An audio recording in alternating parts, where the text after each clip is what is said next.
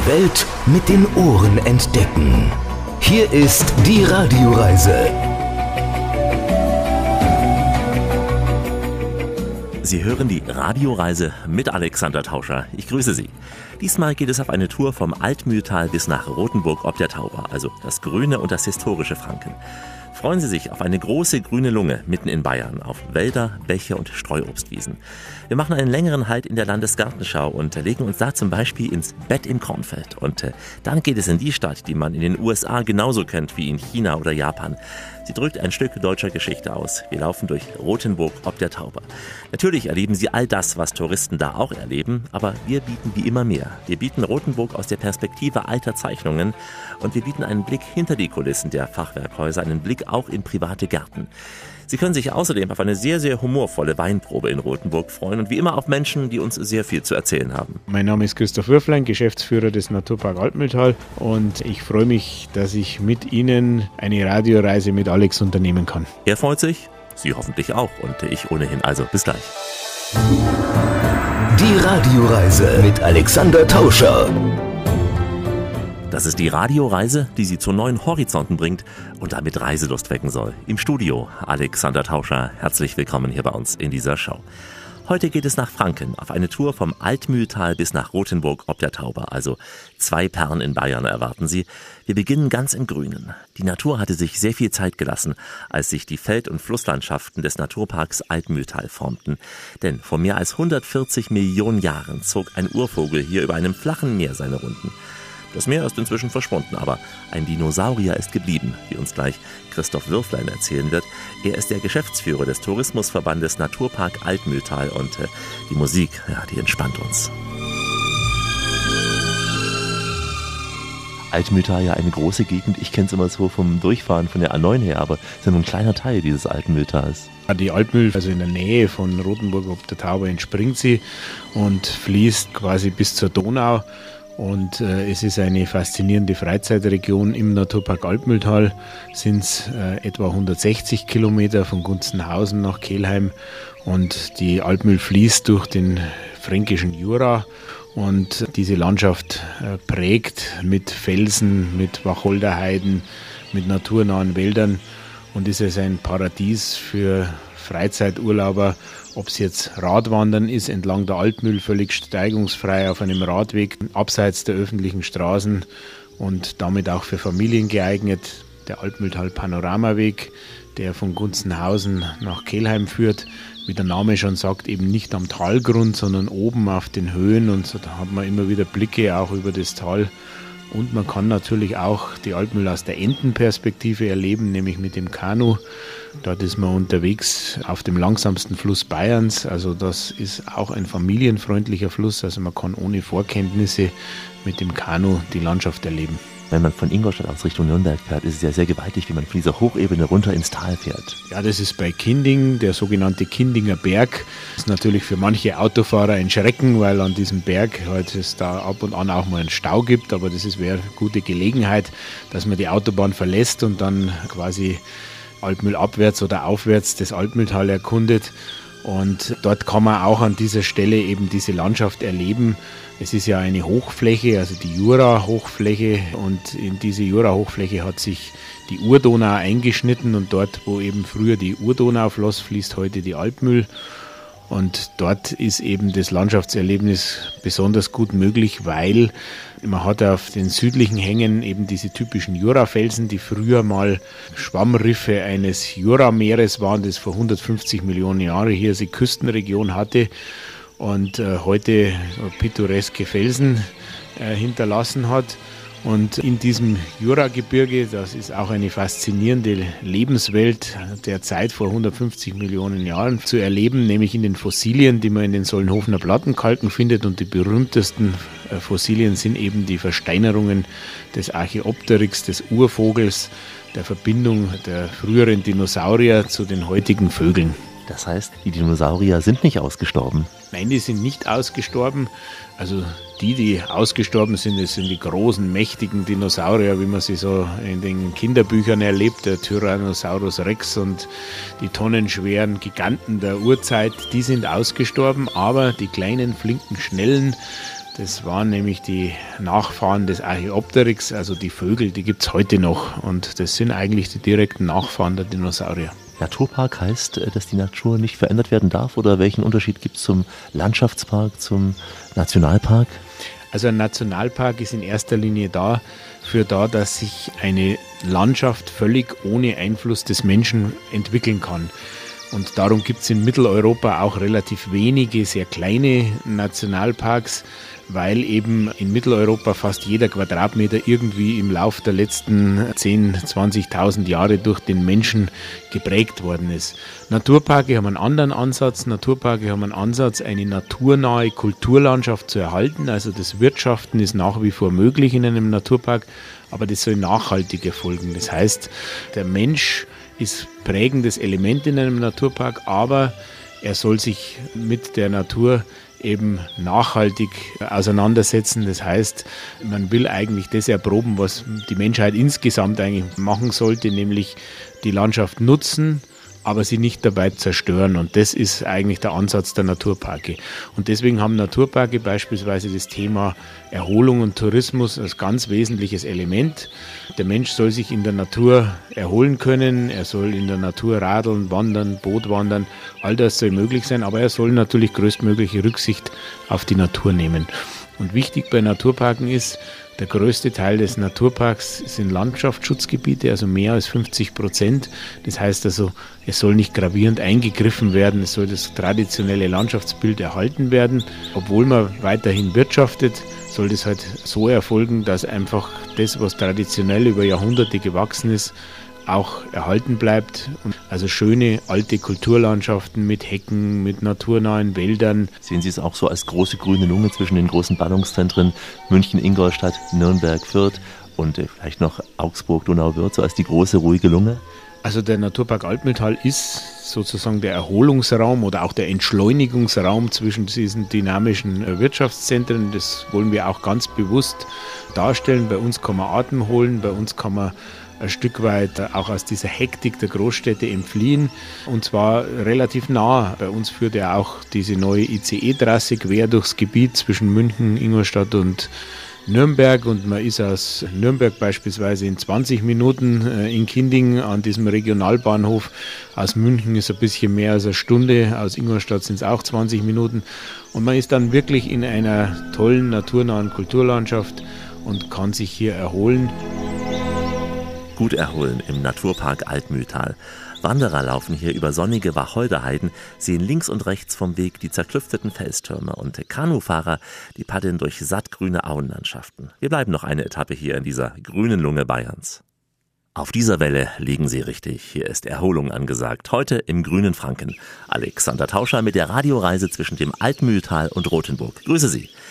Der Naturpark Altmühltal gehört heute zum Verbund von insgesamt 19 bayerischen Naturparks. Er ist gewissermaßen ein Vorbild, wie Mensch und Natur eine Balance finden können. Wer Zeit hat, der kann das selbst erleben auf dem Altmühltal Panoramaweg. Mehrfach wurde er ausgezeichnet als Qualitätsweg Wanderbares Deutschland. Verschiedene Anbieter haben Pakete geschnürt, bei denen Unterkünfte und der Gepäcktransport schon inklusive ist. Jede Etappe hat ihre eigenen Höhepunkte und Christoph Würflein und das Vogelgezwitscher, die begleiten uns auf unserer Schnuppertour. Durch diesen Naturpark führt ja auch der Panoramaweg. Was macht den Reiz aus, aus Ihrer Sicht dieses Weges? Ja, der Altmühltal Panoramaweg ist ein naturnaher Weg. Das heißt also, wir haben darauf geachtet, dass man dort eben nicht auf asphaltierten Wegen, auf geschotterten Wegen überwiegend unterwegs ist, sondern auf Pfaden und man kann sich das Altmühltal über diesen Weg erschließen. Und was für mich persönlich das Faszinierende ist, ist diese abwechslungsreiche Routenführung. Das heißt, ich habe auf der einen Seite natürlich tolle Landschaften wie naturnahe Buchenwälder, wie die Wacholderheiden beispielsweise. Das sind alte Viehweiden, die im Mittelalter entstanden sind durch Schafe und Ziegen. Und auf diesen Viehweiden an den südlichen Hängen, da stehen eben die Wacholder, weil die verschmähen die Schafe und Ziegen. Und das Ganze hat ein bisschen einen mediterranen Charakter, so wie im Mittelmeerraum. Also es ist sehr trocken, es wächst dort beispielsweise der Thymian. Und man hat große, aus, großartige Ausblicke von diesem freien Hängen. Und was dann dazu kommt, Altmühltal Panoramaweg, das das ist noch was, was in vielen Gebieten eben nicht zu erleben ist. Das ist der Kulturreichtum. Wir haben hier vom Franken bis runter in die wittelsbachische Residenz Kelheim unterschiedlichste Territorien früher gehabt und die haben Residenzstädte hinterlassen, Burgen, faszinierende Dörfer und man kann hier großen Kulturreichtum erleben.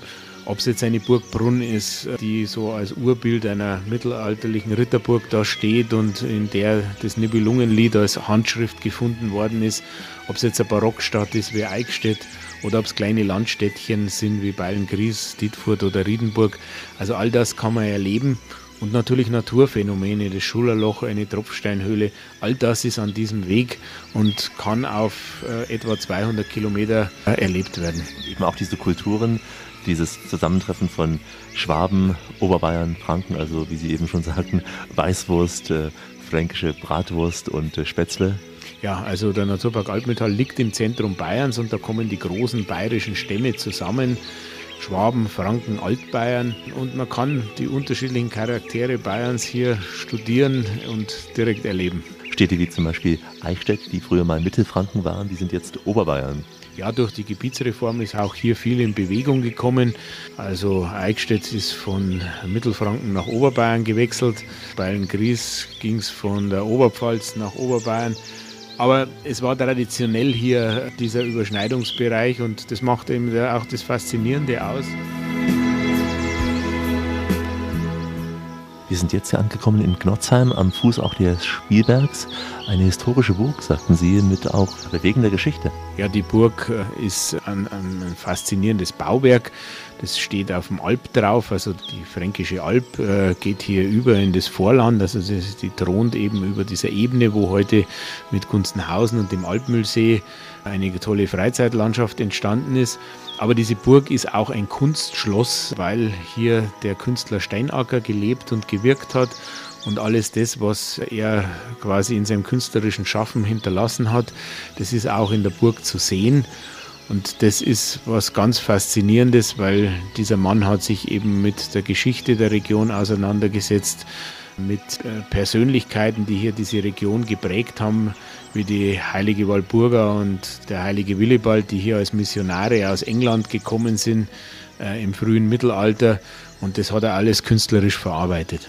Und er selbst hat auch eine interessante Lebensvorgeschichte. Er hat als einer der wenigen diese schreckliche Schlacht von Stalingrad, heute Wolgograd, überlebt, damals im Zweiten Weltkrieg. Ich weiß, dass er in Russland eben war und diese Kriegsereignisse auch in seiner Kunst äh, mitverarbeitet hat. Und für äh, ihn war es einfach auch ein Anliegen, aus dieser letztendlich völligen Entmenschlichung des Krieges heraus einfach die Kunst entgegenzusetzen als etwas, wo man sagt, da kann der Mensch wieder Dinge schaffen. Und er wollte das bewusst und ich habe ihn noch persönlich kennengelernt. Also er war eine beeindruckende Persönlichkeit.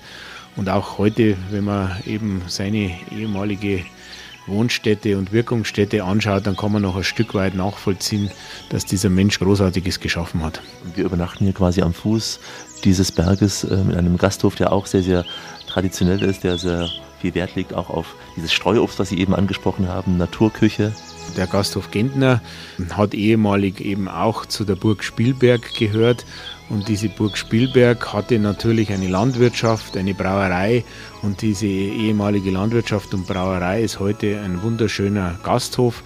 Und das Faszinierendste hier ist einfach diese Rückbesinnung auf die Werte des Landschaft, sei es Streuobst, sei es aber auch eine quasi regionale Küche, aber natürlich auch der Denkmalschutz des Hauses mit sehr viel Liebe saniert worden, bietet jetzt ein paar Zimmer, äh, bietet vor allem aber auch eine authentische Küche, die für die Region steht. Das eben eingebettet in diese Landschaft, diese Burgen. Ich habe es auf der Fahrt von Augsburg hierher gesehen, also sehr liebliche Landschaft, fast so wie im Spielzeugland auch. Ja, es ist eine weitgehend intakte Kulturlandschaft noch, also es ist wenig zersiedelt hier im Gebiet, vor allem der Hahnenkamm, der ja auch mit dem Kloster Heidenheim eine ganz faszinierende Kulturstätte hat. Also das war ja eines dieser Urklöster in Franken hier kann man wirklich noch intakte Landschaft erleben. Intakte Landschaft erleben und Ruhe erleben. Es ist heute nicht mehr ganz so normal, so etwas zu haben im Urlaub. Wir haben in einem kleinen Gasthof eine Nacht verbracht und sind dann weitergefahren nach Wassertrödingen. Wenn Sie wollen, dann folgen Sie uns gern. Bei uns gibt es immer Urlaub zum Nulltarif in der Radioreise mit Alexander Tauscher, diesmal aus Franken und Sie mittendrin. Franken gilt ja bei vielen Gästen als verkleinertes Abbild Deutschlands. Jede der 16 unterschiedlichen Reiselandschaften hat ihren eigenen unverwechselbaren Reiz. Die Landesgartenschau in Wassertrödingen am Rande des Altmühltals ist sicher ein verkleinertes Bild Frankens. 14 Hektar Naturfläche wurden hier mit Schaugärten und Beeten hergerichtet. Die Schaugärten sind eine temporäre Idee, die Wege und vieles andere bleiben, für die Ewigkeit hoffentlich. Wir laufen jetzt vom Wörnitzpark zu einem Weiher und treffen unterwegs einen Ritter und legen uns dann ins Bett im Kornfeld. Aber der Reihe nach. Nina Maurer begleitet uns und unterwegs treffen wir auch noch Bayerns höchsten Landschaftsgärtner, denn Blumen blühen. Blumen blühten, Bäume,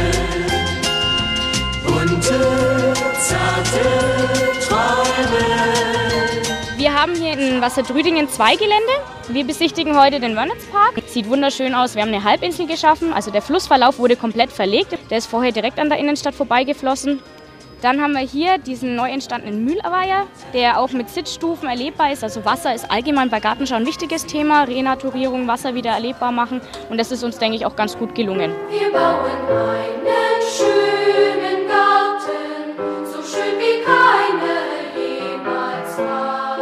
Mein Name ist Gerhard Zeh, Präsident vom Verband Gartenlandschafts- und Sportplatzbau Bayern. Großer Verband, große Aufgabengebiete.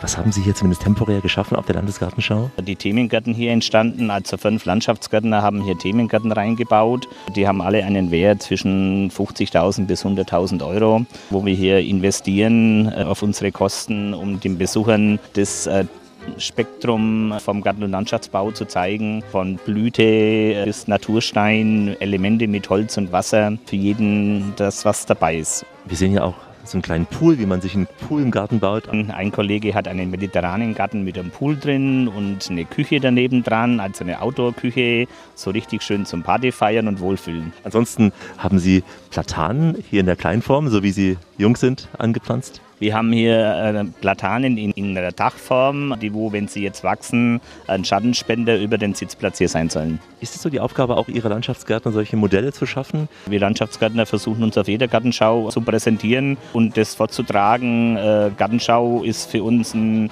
eine Schaubühne äh, für die Leistungsfähigkeit vom Gartenbau allgemein und auch speziell vom Garten- und Landschaftsbau. Und das ist äh, für uns äh, die Beziehung zum Kunden. Sind die Menschen bereit, viel Geld auszugeben für den eigenen Garten? Nach der Bankenkrise 2009, 2010, da hat ein richtiges Umdenken, halt Umdenken eingesetzt. Der Kunde ist bereit, in seinem Garten äh, zu investieren. Er ist bereit zu sagen, da fühle ich mich wohl, da habe ich meine Erholung. Es ist nicht mehr das viele Fortfahren, das größte Motto oder das auf die Bank legen, sondern ich nutze das, wo ich habe und das ist gut.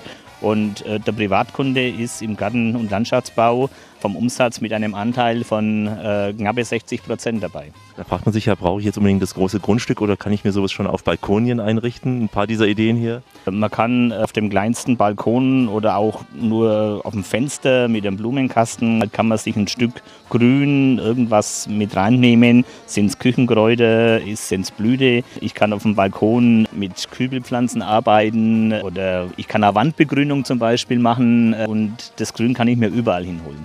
Es kommt nicht auf die Größe vom Garten an, sondern aus dem, wie man die Proportionen in dem Garten gestaltet. 30 Meter im Quadrat, Blumenkohl und Kopfsalat. Wer so einen Garten hat, fühlt sich wohl in der Stadt. Eine Braut ist auch schon da und die Braut ist nett. Ich wäre schon komplett, wenn ich das eine hätte.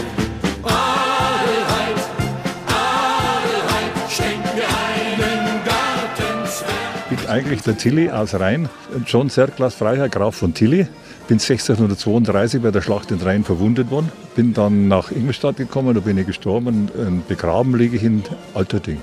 Ja, Weil es ja eben das Leben nach dem Tod gibt, woran wir hoffentlich glauben. genau. Sind Sie jetzt auferstanden hier auf der So ist Landesgartenschau?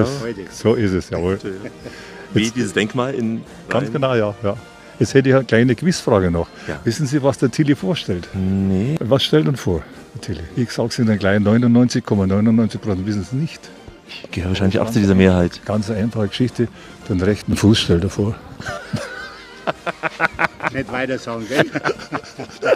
Was, was nehmen Sie auf? Wir sind die Radioreise, die auch hoffentlich ein zweites Leben hat. Und Ja. deswegen müssen wir es vielleicht kurz beschreiben, wenn Sie es unseren Hörern beschreiben, diese Ganz genau. Tilly. ja. Also er steht auf einem Sockel Richtig. und der rechte Fuß ist etwas Vorgestellt. Bin die Helga Kisslinger-Schäfer. Ich mache hier die Führungen im Wörnitzpark und im Klingenweiher Park und will jetzt an meine Schwägerin anhören, wenn sie das Bett im Kornfeld äh, besingt und erzählt. Genau, wir haben ja hier ein Bett im Kornfeld. Ja. Und welches Lied werden Sie anstimmen jetzt? Also das von Friedrich Völklein. Das war ein Rieser Heimatdichter und der hat das Ries besungen und die fränkische Heimat. Wogende Getreidefelder, Lerchen über Flur und Rhein und am Ufer an die Felder in der Seele Sonnenschein. Großartig. Ach, sind Sie vom Rundfunk? Ja, ja. ja, sie hat es gemerkt. Wir sind im Rundfunk und haben das Mikrofon immer dabei. So auch auf dieser Reise durch Franken. Die Radioreise heute zwischen dem Altmühltal und Rothenburg. Wenn Sie diese Stimme hören, dann wissen Sie, jetzt kommt was Angenehmes, nämlich Urlaub. Heute unter anderem auf einer der bayerischen Landesgartenschauen. Die Radioreise mit Alexander Tauscher in Wassertrüdingen, mitten in Franken. In Franken liegen ja zehn Naturparks. Sie machen mehr als die Hälfte des Urlaubslandes aus. Das sind zum Beispiel die offenen Fernen der Rhön mit ihren Mooren, das Fichtegebirge mit den höchsten Bergen Frankens oder auch die fränkische Schweiz mit ihren Felsen und Höhlen.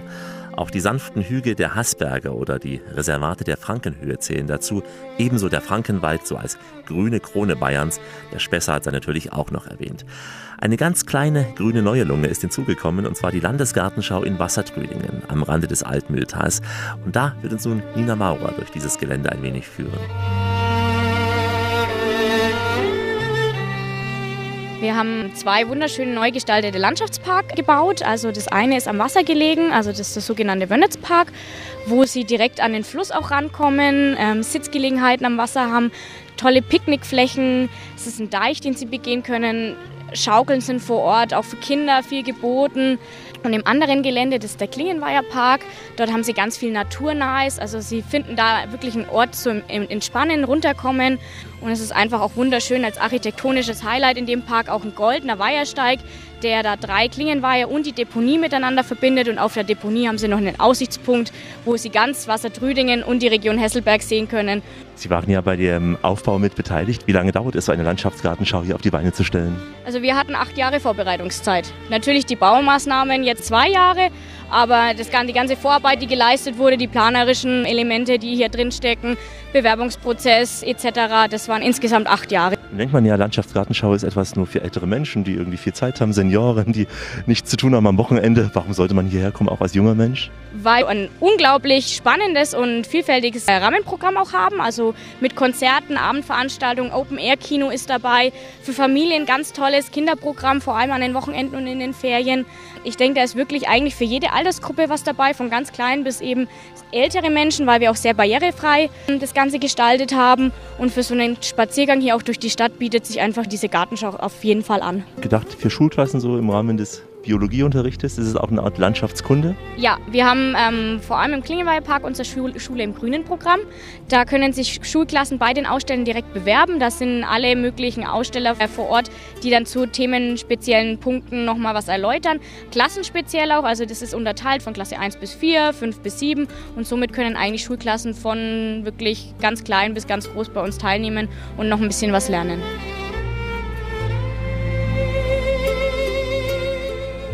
Man sieht es ja hier, man darf auch durchaus die Grünflächen betreten, sich hier hinlegen, in kurzen Hosen sich sonnen. Ja, also ist alles begehbar. Ähm, Sie haben auch überall jetzt zur Gartenschau ja Möglichkeiten, einen Liegestuhl mal mitzunehmen. Ähm, Sie können picknicken hier vor Ort. Also wir wollen die Natur ja für den Menschen nahebringen und ich denke, es ist uns ganz, ganz gut gelungen. Damit sind Sie auch Teil dieses grünen Frankens, Altmühltal. Sehen Sie es so als weitere Bereicherung der Region? Auf jeden Fall. Und wir sehen es auch so, dass wir nur Teil der Region sind. Also wir möchten uns da auch nicht irgendwie herausstellen, sondern wir schaffen gemeinsam etwas Schönes, Grünes für Franken. Und ich denke, das können wir die nächsten Jahre auch so fortführen. Nun gibt es ja schon viele Landesgartenschauen in Bayern. Wenn Sie es mal vielleicht vergleichen, auch zu anderen, was würden Sie sagen, ist das Besondere? Ich glaube, Burghausen ist ja auch sehr berühmt gewesen. Wir sind die kleinste Gemeinde, die das jemals ausgerichtet hat. Das merkt man auch. Ähm, bei uns ist es doch sehr familiär alles. Auch die Flächen natürlich nicht so groß, wie man es von anderen Gartenschauen kennt. Aber wir bringen alles unter einen Hut und ich denke, der große Vorteil von uns ist wirklich das Herzblut der ganzen Mitarbeiter. Also das werden sie auch erleben vor Ort, dass einfach hier die Menschen auch hinter ihrer Gartenschau stehen und das Ganze sehr, sehr toll finden. In Würzburg war es ein anderes Konzept, da war es ein ehemaliger US-Militärlandeplatz. Das kommt eben auf die Vorgaben an, was auch die Stadt ähm, an Gelände freigibt und was sie da nutzen möchte. Das ist ja jeder Stadt auch selbst überlassen. In unserem Fall war es eben diese Wörnitzverlegung, der Hochwasserschutz und eine Deponieabschließung. In Würzburg war es damals diese Reaktivierung dieses Geländes der Amerikaner. Die kann man nicht vergleichen persönlich abschließend gefragt, haben auch einen Bezug? Haben Sie auch einen kleinen Garten oder einen Balkon zumindest? Ich habe einen Balkon tatsächlich. Der wird aber dieses Jahr ein bisschen vernachlässigt, weil ich viel hier vor Ort sein werde. Dementsprechend ist da momentan nicht sehr viel Grün. Also ein Balkonbesuch bei Nina Maurer lohnt sich überhaupt nicht. Besuchen Sie sie lieber auf der Landesgartenschau in Wassertrüdingen. Wir steigen jetzt mal hm, ganz unökologisch ins Auto, fahren etwa 60 Kilometer Richtung Nord-Nordwest. Sie können gern auch radeln, wenn Sie Zeit haben. Hauptsache Ihr Ziel stimmt überein mit unserem, nämlich Rothenburg ob der Tauber. Gleich eine der schönsten Städte Deutschlands, sicher die schönste Mittelalterstadt. Das liebliche Taubertal mit Historie, Natur und Genuss. Bei uns in der Radioreise. Wie immer an dieser Stelle, auf Weiterhören. Die Welt mit den Ohren entdecken. Hier ist die Radioreise mit Alexander Tauscher. Richtet auf eure Lauscher, denn hier spricht der Tauscher, der Alexander, grüßt sie alle miteinander und wünscht auf diese Weise eine schöne Radioreise. Wir haben Ihnen zu danken, den Franken, für diesen Urlaub zwischen Altmühltal und Rothenburg ob der Tauber.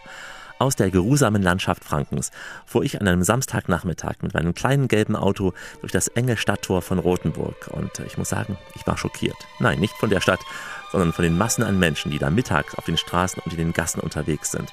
Ich musste mich mit dem Auto irgendwie dann zum Hotel durchschlagen, aber das ist nur eine Momentaufnahme. Rothenburg kann auch ganz ruhig sein, ganz romantisch, ja, sogar still. All das werden wir in den nächsten Etappen der Radioreise erleben. Robert Neher, der Pressechef dieser schönen Mittelalterstadt, nimmt uns nun mit auf einen Rundgang durch Rothenburg ob der Tauber, die Stadt, ja, in die es Amerikaner, Chinesen oder auch Japaner zieht. Und nun auch die Radioreise. Erstmals erwähnt um 900 historisch und zwar in Detwang im Taubertal, Rothenburg ob der Tauber. Wir liegen quasi über dem Flüsschen, ist es hier noch Tauber, das Richtung Main fließt, im Norden. Und die Ursprünge eben von Rothenburg von Siedlungsgebiet sind in Detwang. Um 960 rum wird man erstmals urkundlich erwähnt. Rothenburg, die Stadt, ähm, hat sich entwickelt rund um eine Stauferburg, die es mittlerweile nicht mehr gibt. Dafür gibt es jetzt den herrlichen Burggarten an der Stelle dieser einstigen Stauferburg. Die Stadt Rothenburg ob der Tauber, direkt daneben gelegen, ist umgeben von einem Stadtmauerring der ja, im größten Teil begehbar ist. Das ist auch eine der Besonderheiten. Wir haben eben einen Altstadtkern, der rundum von der Stadtmauer umschlossen ist. 42 Türme, wir sind eine Stadt der Türme quasi. Und das macht Rothenburg neben der Lage eben direkt in der Natur an der Taube aus. Was sollte man sich hier vor allem anschauen? Sollte man diesen Massen an Touristen nachgehen durch diese Hauptgassen? Was ist so deine Empfehlung? Also meine Empfehlung auf jeden Fall sich anzuschauen ist einer meiner Lieblingsplätze auch, der Burggarten. Ein schöner, grüner ja, Ruheort, an dem man auch mal eine Pause machen kann, wo ein frisches Lüftchen auch im Sommer, wenn man zu Besuch ist, hingeht. Die Jakobskirche, Zentrum von Rothenburg ob der Tauber.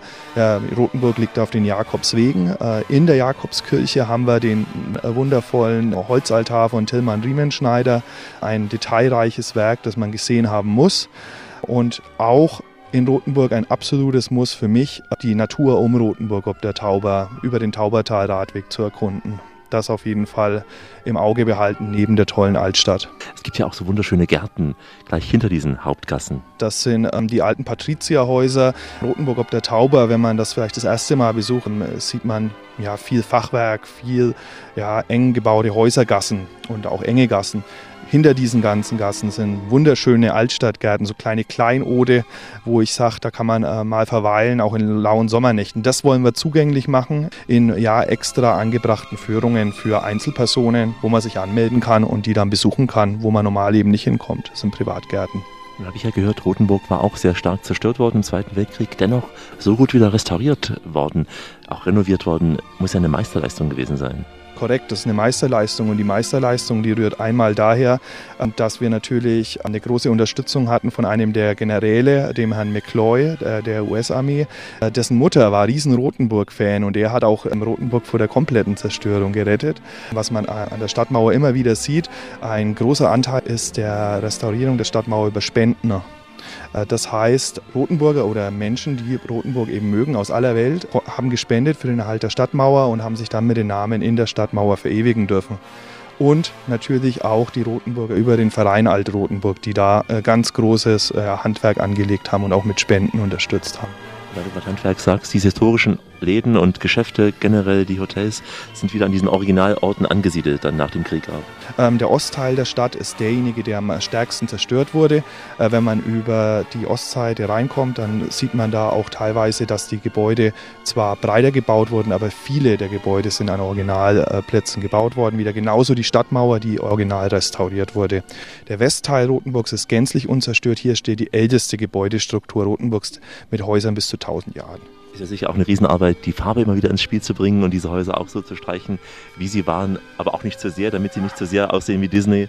Das ist korrekt äh, und da gibt es natürlich keine Verbote seitens der Stadt, aber eine, ja, ich sag mal, Incentivierung, indem man sagt, äh, man unterstützt gewisse Farben, wenn die eben verwendet werden, die wir äh, denken, dass sie das Stadtbild so erhalten, wie wir es auch haben möchten und nicht eben in die Disneysierung das Ganze ähm, zu sehr entgleiten lassen.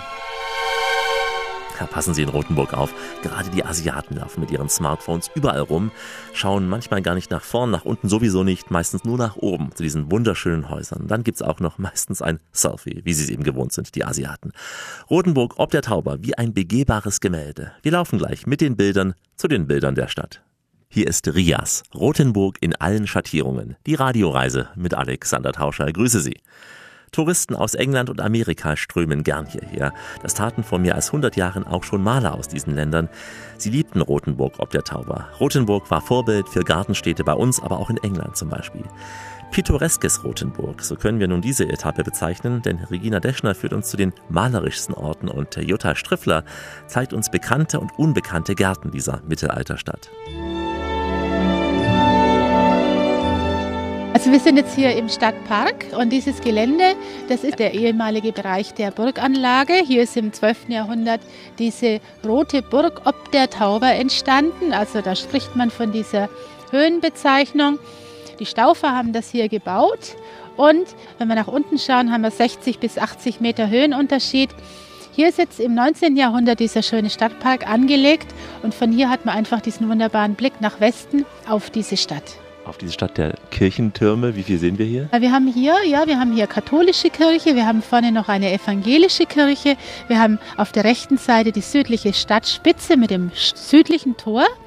Und wir haben dazwischen verschiedene Türme, die sich da auf der Stadtmauer zeigen. Äh, man hat von der Stadtmauer einen sehr, sehr schönen Blick in die Stadt hinein, auch in die Höfe hinein. Und gerade in den Abendstunden ist es was ganz besonders Schönes, wenn man auf dieser Mauer unterwegs ist, wenn die Sonne dann schräg steht und man hat dann diesen schönen Blick und diesen Lichteinfall in die Innenstadt. Wir machen ja heute eine Wanderung auf den Spuren berühmter Bilder. Es gibt sehr, sehr viele Bilder hier, sehr viele äh, Gemälde aus gerade aus dem 19. Jahrhundert oder aus der Zeit um 1900. In dieser Zeit war die Stadt eine bekannte Künstlerstadt und wir kamen auf die Idee, Reproduktionen dieser ganz bekannten Gemälde anfertigen zu lassen und die dann an diesen Originalschauplätzen zu zeigen. Auch um den Gast zu fragen, was hat sich verändert, was ist gleich geblieben, wie ist auch die Empfindung des Malers gewesen, wie hat er es umgesetzt. Und es ist eine ganz spannende Zeitreise auch, weil man sieht, äh, wie die Stadt doch sich verändert hat, aber auch in vielen Dingen eben nicht verändert hat. Ja? Wir sind mit den Bildern unterwegs. Zum Schluss gehen wir meistens dann noch ins Stadtmuseum, in die Gemäldeabteilung, wo wir das Ganze dann ausklingen lassen mich am meisten beeindruckt hat, bisher zumindest, war dieser Blick von dem Burghotel Garnier aus. Also ja. ein kleines Hotel, wirklich ganz, ganz charmant klein. Da sind wir dann in den Frühstücksraum gegangen, dann auf ja. eine Terrasse heraus. Ja, also das ist ein äh, Hotel, das direkt auf der Stadtmauer gebaut ist und von dort hat man den Blick nach unten in das Tal. Also beim Frühstück kann man sich schon überlegen, inwieweit man unten unterwegs sein will, was man machen möchte am Tag. Und das ist eines dieser vielen und dieser schönen Hotels, die es hier gibt. Aber dieser Ausblick ins Tal ist gerade bei diesem Hotel ganz äh, besonders schön. Und auch noch kleine Blickwinkel. Wir hatten so eine Treppe, die Ja. gegenüber der Kirche nach oben führte. Ja, also wir haben hier noch ähm, so versteckte Winkel auch. Also es lohnt sich auch hier mal ein bisschen länger unterwegs zu sein und auch mal genau hinzuschauen. Wir haben hier sehr, sehr schöne Innenhöfe teilweise noch, gerade in diesen Hauptgassen. Und da gibt es noch sehr, sehr viel zu entdecken. Da muss man nur ein bisschen hartnäckig sein und auch mal hinter die Kulissen schauen. Das heißt auch abseits dieser doch sehr betretenen Touristengassen zu laufen. Abseits äh, da mal zu gehen und sich wirklich Zeit zu nehmen für die Stadt und auch vor allen Dingen für die Umgebung. Jutta Strickle, welche Gärten würden Sie empfehlen hier? Also zusätzlich jetzt zu dem Burggarten, den Lotusgarten, unseren Klostergarten natürlich. Und das andere sind ja Privatgärten. Und wir waren ja jetzt gut Eisenhutgarten und Herrnschlösschen. Das sind jetzt Hotels und Restaurants. Und die Privatgärten an der Burgmauer, also wir sagen, das ist die, die Burggasse und das sind Gärten, da haben sie von allen Gärten einen wunderbaren Blick auch ins Taubertal und das sind unterschiedlich angelegt, also vom Nutzgarten bis Streuobstwiese bis zum Blumengarten, reiner Buchsgarten, Barockgarten und ganz interessant auch innerhalb der Stadtmauer bei der Familie Kistenfeger, das ist jetzt so eine Wohlfühloase, also da finden sie alles von ganz seltenen Blumen wie Kaiserkronen, das ist ja eine uralte Pflanze, bis über Vergissmeinnicht, Taglilien, Nachtlilien und Rosengarten und Staudengarten mit einem Biotop, das einmalig ist, äh, am Grüngürtel der Stadt, direkt an der Stadtmauer. Denn das ist ein Paradies für Schildkröten, für die Störche, für Insekten. Das sind alle paradiesisch schön. Und im Grunde genommen müssten wir drei Tage planen. Man kann hier entschleunigen. Das haben wir ja heute auch gemacht. Sie haben es ja gesehen. Dann auch im Burggarten mit der Zigeunermusik. Ich wollte gerade sagen, wir haben mal dieses verschiedene Ambiente im Burggarten, diese im Burggarten die Live-Musik, Zigeunermusik, Operettenklänge, Czardasch-Klänge. Ja, genau, das ist es. Und das macht es so lebendig auf der einen Seite und auf der anderen Seite so ganz ähm, heimelig und sehr privat. Und dieser Besuch in diesen Privatgärten rundet es eben ab. Und wenn Sie dann in die Gassen gehen, äh, abwandern und in diese Gärten, dann sind Sie fast allein wie im Paradies. Wie im Paradies. Das Wort fällt oft auf Reisen, aber ein paar der Gärten, die ich da gesehen habe, die kommen sicher diesem Begriff sicher. Ich kenne ihn ja auch nicht ganz, aber ganz sicher diesem Begriff Paradies sehr, sehr nah. In Farbe und Stereo und heute malerisch schön. Die Radioreise mit Alexander Tauscher aus Rothenburg ob der Tauber. Das Klischeebild Deutschlands lässt sich wohl nirgendwo so gut erleben wie auf der romantischen Straße, die in Würzburg beginnt. An dieser Straße liegt Rothenburg ob der Tauber, über der Tauber also, diesem lieblichen Taubertal. Alles scheint hier lieblich. Die Landschaft, die Häuser, die Gastgeber. 11.000 Einwohner, aber eben viel, viel mehr Touristen. Sie haben alle das gleiche Ziel und nehmen alle auch meistens den gleichen Weg. Es geht nämlich von den Parkplätzen durch die Spitalbastei hinauf zum Plönlein, eines der meist fotografierten Gebäudeensembles in Rothenburg, und dann weiter über die Schmiedegasse bis zum Marktplatz am Rathaus. Robert Neher hat die schöne Aufgabe, für diesen schönen Ort die Werbetrommel zu rühren. Man kennt ja wirklich Rothenburg in aller Welt. Ich glaube, ihr kriegt haufenweise Touristen mit Bussen, Großbussen auch. Aus wie vielen Ländern kommen Besucher hierher? Also wir erheben das über die Übernachtungsgäste. Wir sind eine Kommune von 11.000 Einwohnern. Wir haben Tagesbesucher im Jahr 1,7 Millionen. Das sieht man schon, das ist eine gewaltige Masse, nach der das erstmal klingt. Das ähm, verteilt sich aber A, erstmal in der Altstadt und auch über die Saison. Wir haben über den Sommer eine Hauptsaison, aber eben auch über die Winterzeit rund um die Adventsmärkte in der Hauptsaison. Und es ist so, äh, dass die Hälfte unserer Übernachtungsgäste aus Deutschland kommt. Die Hälfte der Übernachtungsgäste kommt aus aller Welt. An allererster Linie die USA, unser Hauptmarkt mit ca. 70.000 Übernachtungen pro Jahr. Dann an zweiter Stelle Japan und an dritter Stelle die Niederlande. Und das aufgrund der geografischen Lage des Reisewegs gen Süden von den Niederlanden ausgegeben. Gerade die US-Amerikaner, die ja wenig Zeit haben für ihre Europareise, manchmal nur 20 Tage in 30 Ländern, die nehmen sich dann Zeit auch für Rotenburg nochmal. Also wir haben auch viele Stammgäste, ähm, wenn man Hoteliers fragt, die jedes Jahr nach Rotenburg kommen zu einer gewissen Zeit. Familiäre Bindungen spielen da eine Rolle, ähm, aber auch ähm, eben eine Entdeckungsreise. Das Ganze wollen wir natürlich auch befördern durch ein kulturelles Angebot, das die Leute dazu anregt, dass sie jedes Jahr wiederkommen. Also auch abwechslungsreiches Angebot und auch durch Sonderthemen, die ähm, auch vor allem im US-Markt interessant sind, wie das jüdische Rotenburg. Wir haben eine extra Stadtführung, natürlich auch in Englisch und hebräischer Sprache, die auf den jüdischen Wurzeln unterwegs ist hier in Rotenburg. Und da gibt es natürlich sehr viele, die das interessiert, denn ähm, die vielleicht familiäre Bindungen über Generationen hierher hatten in die Region und das eben wiederentdecken wollen. Solche Spezialthemen, wenn man bespielt, kommen die Leute wieder. Erstes Jahr entdecken sie Rotenburg vielleicht als wunderschöne Stadt, sehen, hier gibt es noch ein Angebot, das ich vielleicht in dem Jahr nicht mehr schaffe. Nächstes Jahr schaffe ich es. Jüdisches Leben, also gibt es nach wie vor auch in Rotenburg? Es gibt keine jüdische, jüdische Kommune mehr. Es gibt allerdings eine ziemlich starke Bewegung, die das hier aufbereitet aus dem Mittelalter.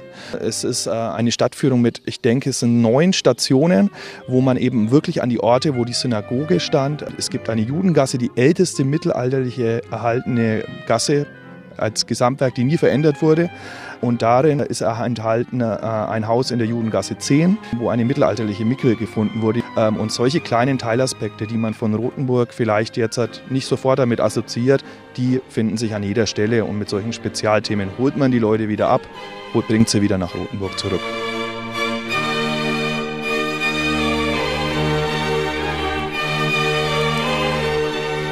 Das Massenangebot ist Weihnachten, die Vorweihnachtszeit hier in Rothenburg. Jeder schwärmt davon. Wie muss man sich das vorstellen hier? Ja, mitten in der Altstadt, zwischen den Fachwerkfassaden, äh, ist es ein regionales Angebot, ein lokales Angebot. A, an Produkten. Es ist wenig kommerzialisiert. Wirklich regionale Anbieter, die hier vor der Altstadtkulisse, und das macht es eben aus, äh, Weihnachtsartikel anbieten und natürlich auch regionale äh, Spezialitäten. Glühwein, Würstchen, Schneeballen sind natürlich auch ganz bekannt in Rothenburg ob der Tauber. Die gibt es das ganze Jahr, aber zur Weihnachtszeit sind sie natürlich der Renner. Weil du schon Kulinarik ansprichst, zum Schluss noch die Frage, was ist so typisch zum Wein, was wird gereicht? Was wäre in der Region hier, aber vor allem in Rothenburg typisch? Also es ist auf jeden Fall ein Mix aus der fränkischen Küche und äh, da wir am Grenzgebiet zu Baden-Württemberg sind, auch der schwäbischen Küche. Ja, ein typisches Gericht für Rothenburg ob der Tauber wäre sicherlich Braten, ähm, alle möglichen äh, leckere Wild Bratwürste zum Beispiel gibt es auch. Also es ist schon dadurch, dass wir nahe an den Wäldern sind, an den Fränkischen, eine große Vielfalt an Wild gegeben in Rotenburg ob der Tauber. Und zum Wild dann eventuell noch die Spätzle, weil wir schon nah in Württemberg korrekt, sind. Korrekt, das ist auch durchaus hier gängig äh, und äh, weiter verbreitet, aber auch natürlich der gute bayerische und fränkische Kloß wird hier gereicht zu den äh, leckeren Gerichten. Aber euer Dialekt ist nach wie vor fränkisch. Ähm, ja, es ist ähm, äh, fränkisch-hohenlohisch, muss man sagen, äh, der ja in Rothenburg gesprochen wird. Fränkisch-hohenlohisch. Gleich noch fränkisch-ironisch und auf jeden Fall fränkisch-süffig. Der Wein muss sein, bei uns hier in der Radioreise aus Rothenburg ob der Tauber. Hier ist die Sendung, die Wissenschaft ganz ohne Wissenschaft. Denn Weltanschauung kommt bei uns von Weltanschauen. Die Radioreise mit Alexander Tauscher, heute aus Franken.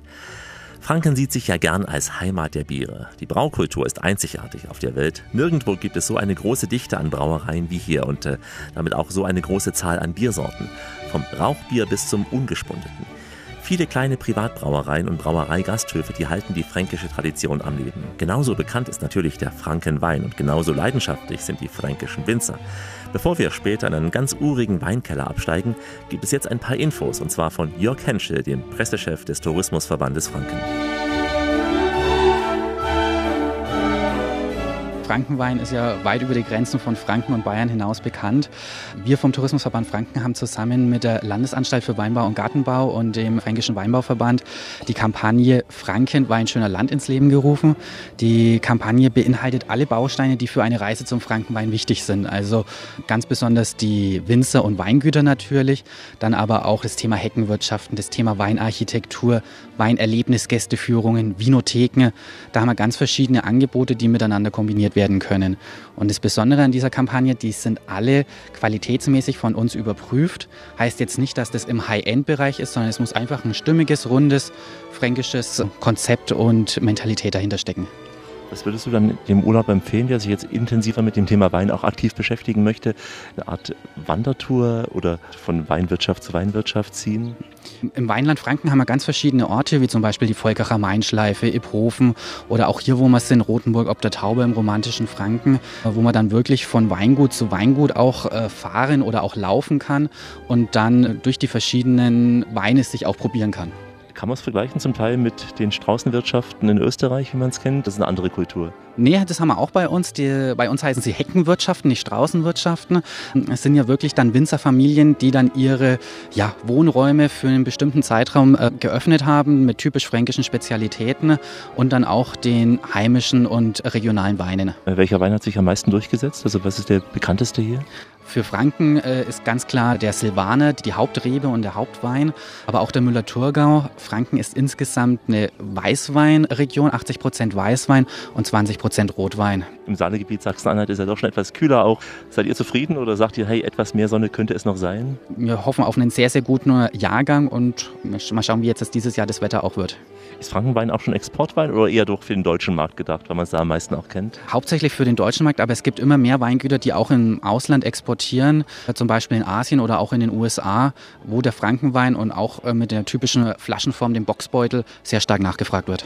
Da fragt man sich, warum diese Boxbeutelform? Gibt es dafür eine Erklärung? Vielleicht eine historische, weißt du das? Es hat sich vor vielen Jahren entwickelt. Boxbeutelform ist auch patentiert, also es darf nur Frankenwein in diese typischen Boxbeutelflaschen abgefüllt werden. Und es muss auch ein bestimmtes Qualitätskriterium erfüllt sein, beziehungsweise Qualitätskriterien, damit Frankenwein in diese Flaschen abgefüllt werden darf. Wie viel Öchsle, wie viel Zuckerrestgehalt und so weiter von der Verkostung her werden quasi die Weine verkostet und dann auch untersucht. Und je nachdem von der Qualitätsstufe her dürfen die dann in Boxbeutel abgefüllt werden. Am meisten sicher um Würzburg wird angebaut, weil es da auch am wärmsten ist. Bis wohin gehen so die Anbauflächen des Frankenweins? Die Anbauflächen des Frankenweins gehen einmal von ja, Spessart-Mainland, Aschaffenburg, Birkstadt, dem Main-Viereck, über Würzburg natürlich, Hauptanbaugebiet, die Volkacher Mainschleife, äh, bis ins liebliche Taubertal. Gibt es etwas Typisches, was man hier in Franken, wenn man so einen Wein frisch verkostet, dazu isst? Da gibt es ganz unterschiedliche Möglichkeiten, vom getrockneten Fleisch über einen, einen Obersten bis hin, ja, Käse gibt es ganz verschiedene Möglichkeiten. Auch Wein und Schokolade ist immer mehr im Trend oder Wein und Brot. Wir haben jetzt das Brotsommeliers, wo man quasi den Wein passend zum Brot oder Brot passend zum Wein quasi auch auswählt.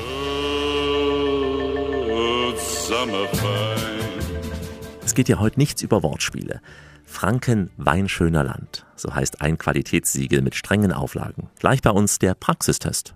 Die Radioreise mit Alexander Tauscher geht langsam in die Schlussetappe. Heute eine Reise vom Altmühltal bis nach Rothenburg ob der Taube.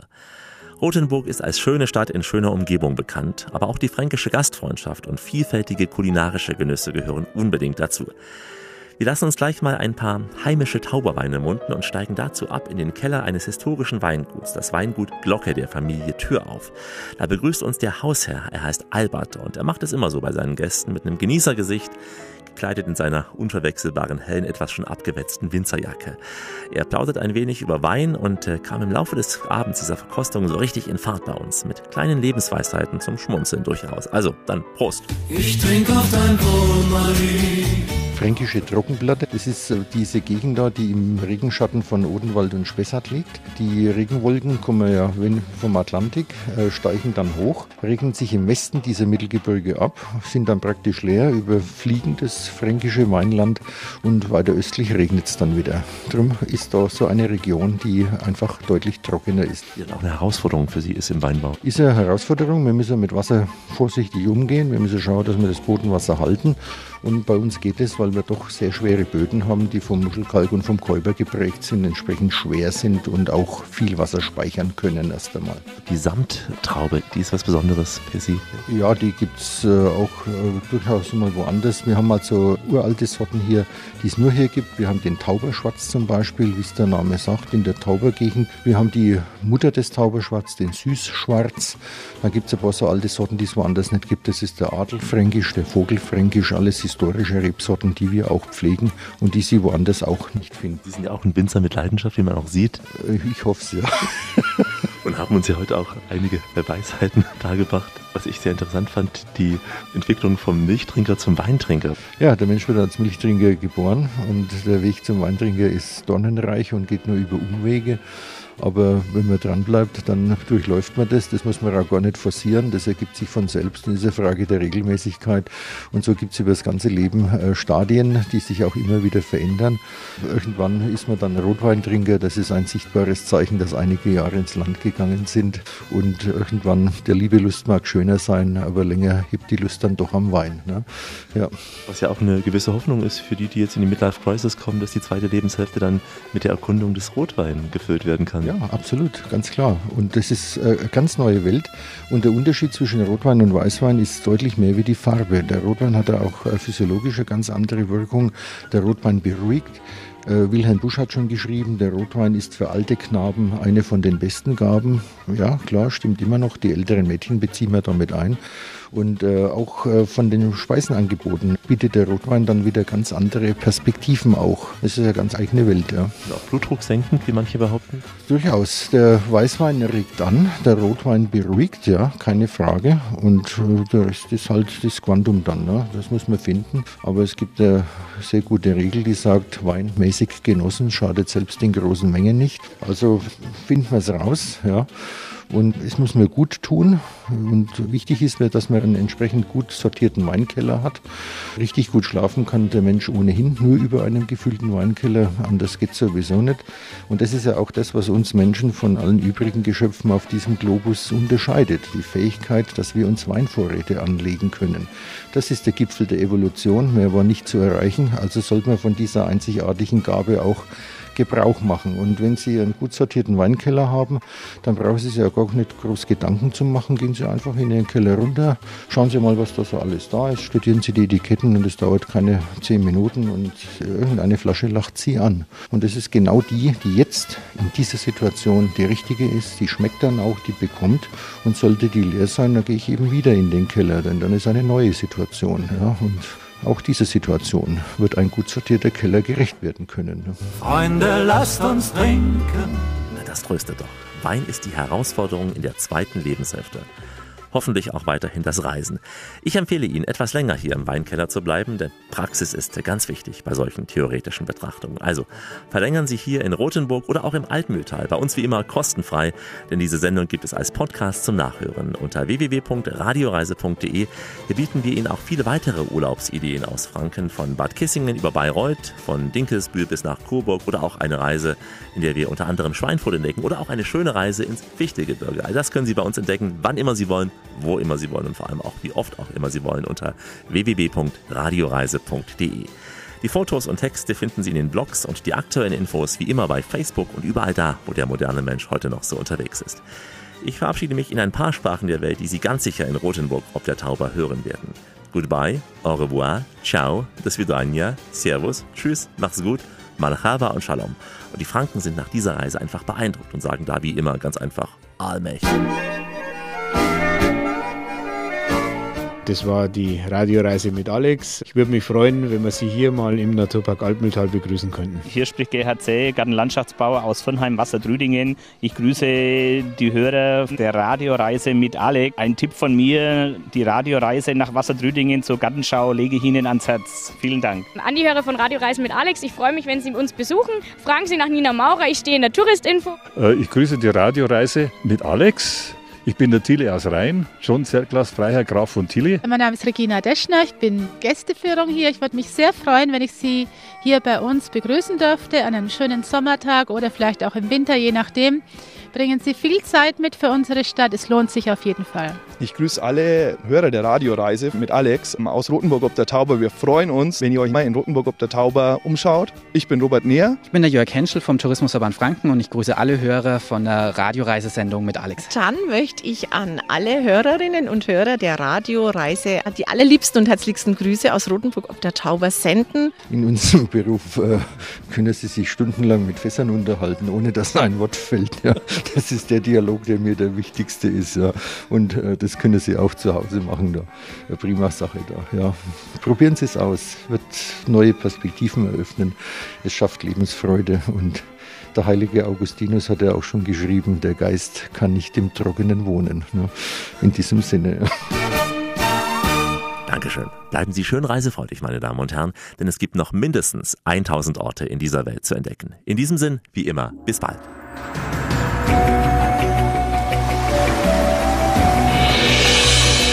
Wenn du es spürst, machen wir alles richtig. Die Radioreise mit Alexander Tauscher. Die Welt mit den Ohren entdecken.